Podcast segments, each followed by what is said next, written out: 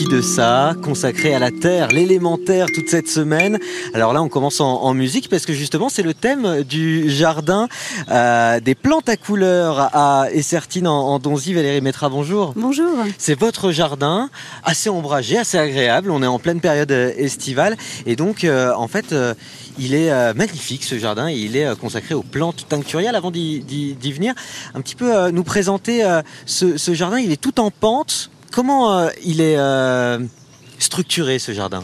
J'ai voulu euh, qu'il soit sous forme de labyrinthe, qu'on puisse se cacher dans les allées. Un petit souvenir d'enfance. Et j'ai mélangé donc toutes mes plantes qui font de la couleur, donc des plantes tinctoriales. Et j'en ai une centaine de différentes maintenant.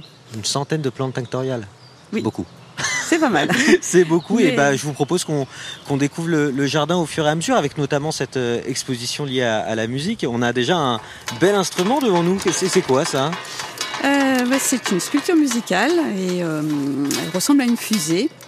Et donc c'est un artiste, Jean-François Villy, qui l'a réalisé en bois et en métal. Avec une petite mare derrière et plein, de, plein de plantes. On continue? Bien sûr.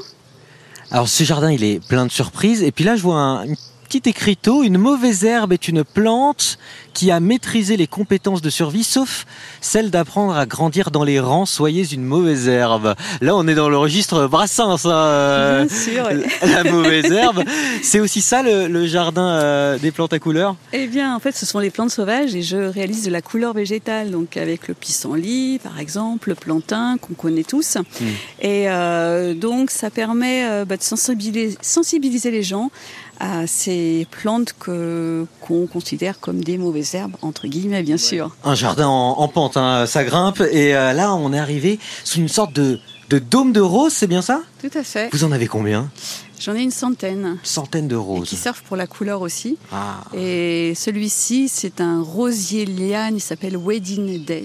D'accord. Et il est euh, magique, on est dessous, on passe en dessous. Ouais, il forme des. En fait, c'est un dôme de d'embranchement de roses. Oui, oui. Ces, ces roses-là, elles ont plusieurs couleurs. Euh, c'est quoi qui, qui fait qu'une rose a une couleur en particulier? C'est seulement une question de variété?